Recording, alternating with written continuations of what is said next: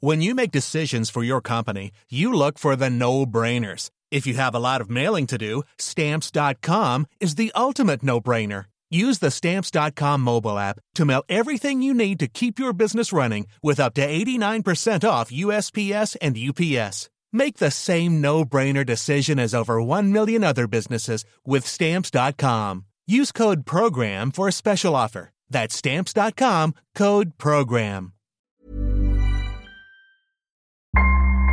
Vous écoutez Crime Story, l'affaire du tireur fou de l'Essonne, deuxième et dernier épisode. Entre le dimanche 27 novembre 2011 et le jeudi 5 avril 2012, quatre personnes sont tuées dans les halls de leurs immeubles dans le département de l'Essonne, à moins de 6 km les unes des autres. À chaque fois, le procédé est le même. Le meurtrier arrive à moto, pointe son pistolet semi-automatique sur les victimes et tire. Des balles, de calibre 7,65, sont systématiquement retrouvées sur place. Mais depuis les quatre mois que le tueur sévit, aucune trace de l'arme. Cela signifie qu'il l'a encore avec lui et qu'il peut continuer à tuer. Après le premier meurtre, un homme a été arrêté. Mais au fur et à mesure que le temps passe et que les meurtres continuent, il fait de moins en moins figure de principal suspect.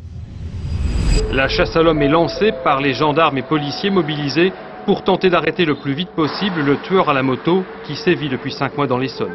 En avril 2012, la panique gagne tout le département. Le meurtre de Nadia, une femme sans histoire en pleine journée au milieu de la cité de la Grande Borne, est dans tous les esprits.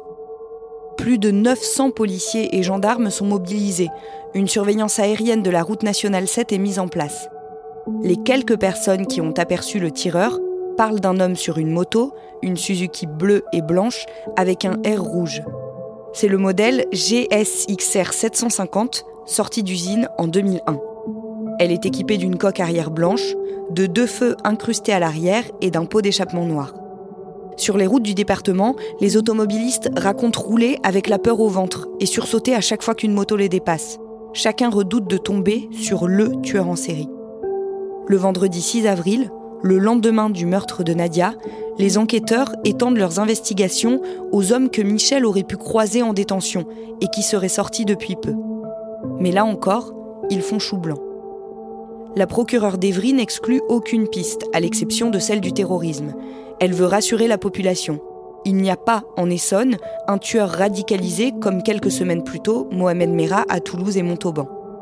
La thèse d'un commanditaire et d'un tueur à gages est-elle sérieusement étudiée? Surtout, les autorités craignent que la série meurtrière continue. Dans le journal Le Parisien du samedi 7 avril, un numéro et une adresse mail permettent à ceux qui auraient des informations de contacter directement le ministère de l'Intérieur. Une course contre la montre commence et les enquêteurs doivent la gagner. Damien, les enquêteurs continuent à chercher un lien entre les victimes. Est-ce qu'ils trouvent quelque chose? Encore une fois, ils essaient de trouver une logique dans, ce qui vient de se passer dans cette série de quatre meurtres. Mais à part les deux premières victimes qui habitaient le même immeuble et qui ont été tuées dans le même parking, il n'y a rien de commun entre les quatre victimes. Ces quatre meurtres ne répondent donc à aucune logique. Comment est-ce que les enquêteurs travaillent? Alors, ils sont toujours hein, sur le, seul suspect qui tiennent jusqu'ici, qui est Michel Courtois. Donc, ils, il va être entendu encore à nouveau, Michel Courtois, avec l'objectif qui donne des détails qu'il n'a peut-être pas donné, qui refasse peut-être des aveux un peu plus détaillés. Ils vont mener aussi des, expertises sur le bornage téléphonique pour essayer de voir si un même téléphone a pu être repéré à proximité des quatre scènes de crime les jours des meurtres, pour essayer de, trouver euh, quelque chose. Il y a une grosse, grosse tension et une grosse, grosse pression sur les enquêteurs. En fin de semaine, le nom d'un propriétaire d'une moto qui ressemble à celle aperçue sur les scènes de crime revient plusieurs fois aux oreilles des enquêteurs. Oui, parce qu'il y a un groupe d'enquêteurs qui va être euh, chargé en fait, d'expertiser tous les fichiers de carte grise qui peuvent se rapporter à cette fameuse Suzuki, cette fameuse moto qu'on voit sur les scènes de crime. Et à un moment donné, ils vont trouver euh, le nom d'un propriétaire de cette Suzuki qui va correspondre à une adresse sur la carte grise qui n'est pas l'adresse de ce propriétaire, mais qui est une adresse sur laquelle apparaît un certain Yoni Palmier. Il a 33 ans. Donc les policiers vont décider en quelque sorte de, faire un petit contrôle, une visite de routine chez lui, parce qu'ils se disent c'est quand même bizarre, ce Yoni Palmier, il a une carte grise sur une Suzuki, mais qui est au nom de quelqu'un d'autre. Donc il frappe chez Yoni Palmier, Yoni Palmier ouvre la porte, Mais assez vite, les policiers qui rentrent chez lui sont frappés par le, côté un peu bizarre du garçon et, de la situation. D'abord parce que la première chose qu'il fait quand les policiers arrivent chez lui, c'est qu'il s'empresse d'aller refermer son ordinateur portable qui est sur une, une table du salon. Alors il discute, il lui pose la question sur cette carte grise, cette Suzuki. Lui, il tombe des nues, il dit Moi je comprends pas de quoi vous me parlez, j'ai pas de Suzuki, j'ai jamais fait immatriculer de moto, etc. Mais en revanche, il leur dit tout de suite Bon, moi, la moto, je sais pas de quoi vous me parlez. Par contre, ça tombe bien que vous soyez là parce que je voudrais vous parler d'agression dont je suis victime. Euh, il leur dit C'est un certain Niorka. Alors, c'est quand même un, nom, un prénom qui est pas très répandu, euh, qui me veut du mal, qui, m'agresse, qui me menace, etc. Donc, euh, les policiers ne comprennent pas. Ils viennent pour une histoire de moto, de carte grise, ils tombent sur quelqu'un de bizarre qui leur parle d'agression dont ils seraient victimes. Donc ils quittent les lieux, mais assez rapidement, ils appellent les enquêteurs euh, en charge du dossier à la, PJ de Versailles et ils leur disent euh, Yoni Palmier, il y a un truc, c'est bizarre, il faut, il faut sans doute creuser. Les enquêteurs de la police judiciaire de Versailles retrouvent finalement la trace du fameux propriétaire de la moto. Il est arrêté le matin du samedi 14 avril à Paris. Mais selon les premières investigations, cet homme, il a en fait été victime d'une usurpation d'identité de la part d'un homme qui voulait immatriculer sa moto. Et cet homme, c'est à nouveau Yoni Palmier. Oui, alors il y a cette première découverte. Donc là, ils comprennent, les policiers, en interpellant ce propriétaire de, moto qui s'est fait usurper son identité, ils comprennent que Yoni Palmier, il n'est pas clair. Mais ils vont surtout apprendre autre chose. C'est que dans le même temps, les policiers, ils font le tour de tous les garages, les stations-service de la région, toujours à la recherche d'un utilisateur de Suzuki. Et ils vont tomber sur un garagiste qui va leur dire Ah ben moi, euh, j'ai un souvenir assez particulier parce que récemment, un homme est venu me voir pour installer sur une voiturette sans permis un crochet, euh, vous savez, comme on installe derrière les voitures pour tirer des, caravanes ou peu importe, pour traîner une moto, pour tracter une moto.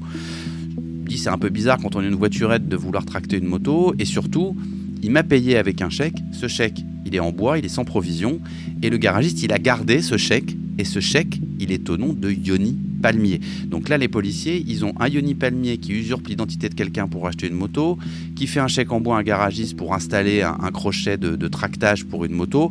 Donc là, ils commencent à faire le lien entre cette fameuse Suzuki qu'ils cherchent depuis plusieurs jours et Yoni Palmier. Le samedi 14 avril, neuf jours après le meurtre de Nadia, Yoni Palmier est interpellé alors qu'il sort de l'appartement de sa mère, Aris Orangis. Les enquêteurs étaient sur sa piste depuis déjà 24 heures. Ils ont eu le temps de le suivre et de constater que Yoni Palmier, avec sa voiturette sans permis, a passé la journée à se rendre dans des box qu'il louait. Notamment à Draveil, la commune où il vit, à Rissorangis, à quelques mètres de chez sa mère, et à Grigny. Par le passé, Yoni Palmier avait loué un box à Juvisy-sur-Orge, dans l'immeuble même où ont été tuées les deux premières victimes, Nathalie et Jean-Yves. L'appartement des parents de Yoni Palmier se situe, lui, à un kilomètre de celui de Marcel, la troisième victime assassinée. Né au mois de décembre 1978 dans le Val d'Oise, Yoni Palmier est décrit comme un homme solitaire, quelque peu renfermé sur lui-même, nourrissant une passion pour les armes. Justement, le tueur en série de l'Essonne a fait preuve d'un certain sang-froid au moment d'abattre ses victimes. Un élément pouvant accréditer la piste d'un amateur d'armes à feu. Après l'identification de Yoni Palmier, les enquêteurs interrogent plusieurs armuriers et responsables de stands de tir de la région. Le gérant d'un club de tir sportif se souvient aussitôt de lui. Il s'était montré agressif avec d'autres clients et le gérant lui avait demandé de quitter les lieux. D'autres témoins racontent que Yoni Palmier a été vu dans son quartier, déambulant avec un casque de moto et des lunettes de plongée. L'enquête sur les meurtres commis dans l'Essonne ces derniers mois qui vient de s'accélérer. Un homme de 33 ans pourrait être mis en examen et écroué ce soir. Il ne reconnaît pas sa participation au crime, mais des armes ont été retrouvées à son domicile. Il a déjà été condamné en 2004. Damien, quel est le profil de cet homme? Alors le moins qu'on puisse dire, c'est qu'il est assez contrasté, parce que côté pile, on pourrait presque le comparer à l'idiot du village, même si là on est en ville, hein, on est loin d'un village. Un type un peu simplet, parce qu'il y a des gens qui racontent, bah oui, euh, Yoni c'est le type qui roule en voiturette sans permis, euh, qui fait des roues arrière avec son vélo, euh, qui se balade souvent seul. C'est un voilà, c'est un espèce d'illuminé. En tout cas, personne l'a jamais vu d'ailleurs sur, sur une moto. mais côté face, il y a quelqu'un quand même de très violent potentiellement, avec une histoire aussi familiale très complexe, un père qu'il n'a jamais vraiment connu, et puis surtout, les policiers, ils disposent de ses antécédents judiciaires, et parmi ces nombreux antécédents judiciaires, pour des vols, pour des recels, pour un peu de stup, il y en a surtout un qui les intéresse et qui est de taille, c'est qu'il a quand même essayé de poignarder sa mère. Le lundi 16 avril 2012, Yoni Palmier est placé en garde à vue. Comment se passe sa première audition? Les auditions, les premières, elles se passent non seulement face à des policiers, ça c'est somme toute assez classique, mais elles se passent en présence de psychocriminologues. C'est une des premières fois qu'on fait ça dans ce type d'enquête parce qu'on sent que ce Yoni Palmier, il a un profil un peu bizarre, un peu borderline. Donc les premières auditions, elles sont assez étranges parce qu'en fait, il va un peu promener tout le monde dans son univers, il va absolument pas reconnaître qu'il est le tueur et qu'il est l'auteur de ces quatre meurtres. Il va parler de ce fameux New Yorka, donc qui est ce personnage qui a l'air un peu imaginaire, euh, qui aurait pu euh, le forcer à faire des choses, etc. Enfin, tout ça est extrêmement nébuleux, donc ça va pas beaucoup avancer dans les premières heures. Et puis à un moment donné les policiers ils vont un peu durcir le ton ils vont un peu un peu se fâcher quelque part. Et ils vont un peu plus secouer. Alors euh, pas au sens physique du terme mais en tout cas ils vont pousser un peu plus Yoni Palmier dans ses retranchements. Et là il va commencer il va commencer à reconnaître euh, des morceaux de choses et surtout, il va conduire les enquêteurs euh, dans ce fameux box et donc vers l'arme du crime. Qu'est-ce qu'ils trouvent exactement dans ce box? Dans ce box, ils vont trouver deux pistolets automatiques de calibre 7,65. Rappelez-vous, le 7,65 c'est le calibre qui est utilisé sur les quatre meurtres. Une troisième arme qui est d'un plus gros calibre. Elles sont toutes placées sous scellé, expertisées assez rapidement parce qu'il faut aller vite. Euh, mais lui, malgré ses découvertes, il continue quand même à, nier ou en tout cas à être très évasif sur sa participation à ces meurtres. Et alors Michel Courtois, l'homme incarcéré euh, à tort maintenant on peut penser pour le meurtre de son ancienne compagne Nathalie, il est libéré le mercredi 11 avril 2012, juste après l'arrestation de Yoni Palmier. Ouais, il se passe encore quand même quelques jours hein, avant qu'il soit libéré. Il a quand même fait 7 mois de détention provisoire, mais il ne sera définitivement blanchi qu'en 2015. Il va d'ailleurs attaquer l'État et réclamer en réparation de son préjudice la somme de 600 000 euros. Euh, la Cour d'appel de Paris finalement, elle lui en accorde 18 000 au titre de préjudice moral et matériel et un peu plus de 34 000 au titre de ses frais d'avocat. Malgré les preuves accablantes, Yoni Palmier n'en démord pas. Il n'est pas responsable de la mort de ces quatre habitants de l'Essonne. Pourtant, une expertise balistique a révélé que l'une des armes retrouvées dans le box que Yoni Palmier louait est bien celle qui a permis de commettre les quatre crimes. Alors comment croire cet homme, déjà condamné à six reprises? En 2004 d'abord, Yoni Palmier, alors âgé de 26 ans, est condamné à 18 mois de prison, dont 8 mois fermes, pour des faits de violences volontaires aggravées et port d'armes prohibées. Toujours en 2004, il est également condamné à 3 mois de prison ferme pour, de nouveau, des faits de port d'armes et des dégradations. Deux ans plus tard, les juges du tribunal d'Evry lui imposent une peine de 100 jours amende pour s'être fait, encore une fois, interpellé avec une arme et sans avoir de permis de port d'armes. En 2008, Yoni Palmier est condamné une nouvelle fois pour des infractions au code de la route. Il roule sans permis et sans assurance. En 2010, il écope d'un rappel à la loi après des violences commises sur des mineurs. Et la même année, il est mis en cause dans une procédure d'escroquerie. Enfin, au mois de février 2011, il est condamné à un mois de prison avec sursis et à payer une amende pour des menaces de mort proférées contre un de ses voisins, dont il a également dégradé la voiture. C'est à la fin de cette année-là que pour la première fois il tue. Pourquoi Pourquoi avoir tué de sang-froid quatre personnes qu'il ne connaissait pas? Depuis cet après-midi, la justice tente de comprendre les motivations de Yoni Palmier, celui que l'on surnomme le tueur de l'Essonne. Le mardi 31 mars 2015, trois ans après son arrestation, le procès de Yoni Palmier s'ouvre devant les assises de l'Essonne, à Évry. Crâne rasé, l'air abattu, Yoni Palmier arrive à l'audience, une main dans la poche, vêtu d'un jean et d'un pull gris. Sa défense est fragile. Il dit qu'on l'a agressé toute sa vie et que la justice n'a jamais rien fait. Maintenant qu'il est accusé, on ne fait rien pour l'innocenter. Damien, ce qui est frappant, outre le fait que Yoni Palmier continue à dire qu'il n'a absolument rien à voir avec tout ça, c'est qu'il n'a pas vraiment de mobile pour avoir commis ces crimes. Non, on a l'impression qu'effectivement c'est quelqu'un qui a choisi ses victimes au hasard. Alors les lieux, peut-être pas, puisqu'on sait que le, parking où il y a deux meurtres, c'est un parking dans lequel il avait loué auparavant un box. le meurtre de Marcel euh, Brunetto, le retraité, il avait vécu dans la même barre d'immeuble, alors pas au même numéro, mais pas très très loin. Et euh, le quatrième meurtre, c'est pas très loin d'un de ses domiciles. Donc il y a une explication, une logique géographique dans ce qu'il fait. En revanche, effectivement, on a l'impression qu'il tue euh, presque la première personne qu'il croise à l'endroit où il a choisi de frapper.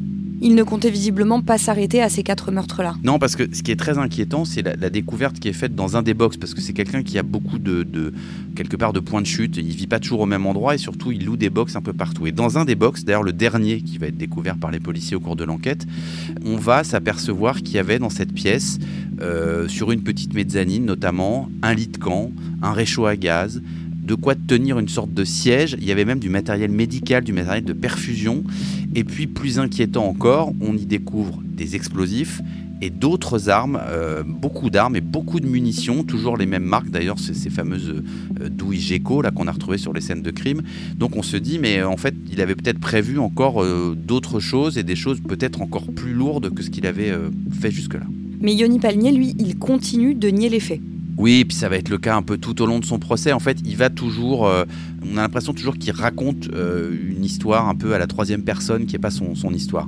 Mais enfin, le, jeudi 16 avril 2015, euh, à la fin de son procès, il est condamné à la perpétuité avec une période de sûreté de 22 ans, ce qui est la peine maximale en France. Cette peine est accompagnée de ce que l'on appelle dans le jargon de la justice une rétention de sûreté. Qu'est-ce que c'est? Alors, c'est quelque chose qui est rentré dans le code de, procédure pénale il n'y a pas très longtemps, hein, en, en 2008.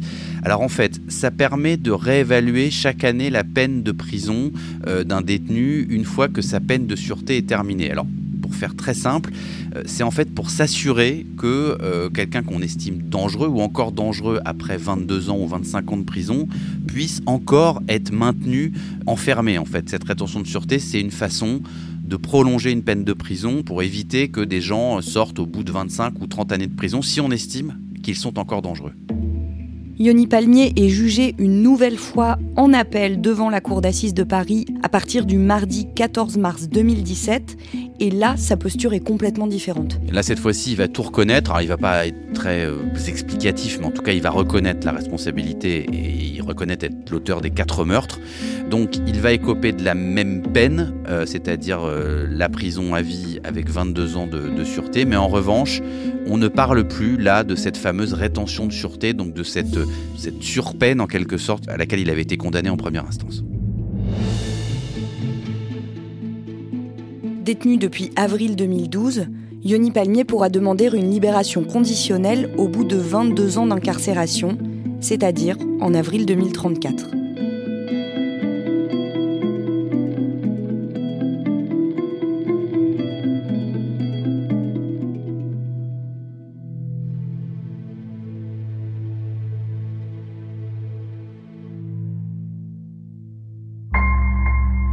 Vous venez d'écouter Crime Story, le podcast fait divers du Parisien. Avec à la production Thibault Lambert et Raphaël Pueyo, à la réalisation Julien Moncouquiole et à la rédaction en chef Jules Lavie.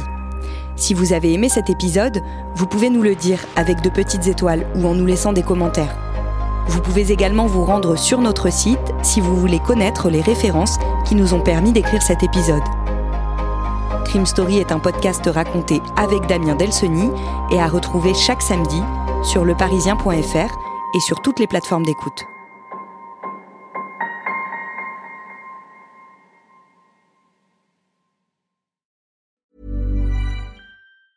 Hey, it's Danny Pellegrino from Everything Iconic. Ready to upgrade your style game without blowing your budget? Check out Quince. They've got all the good stuff shirts and polos, activewear, and fine leather goods, all at 50 to 80% less than other high end brands. And the best part? They're all about safe, ethical, and responsible manufacturing. Get that luxury vibe without the luxury price tag. Hit up quince.com slash upgrade for free shipping and 365 day returns on your next order. That's quince.com slash upgrade.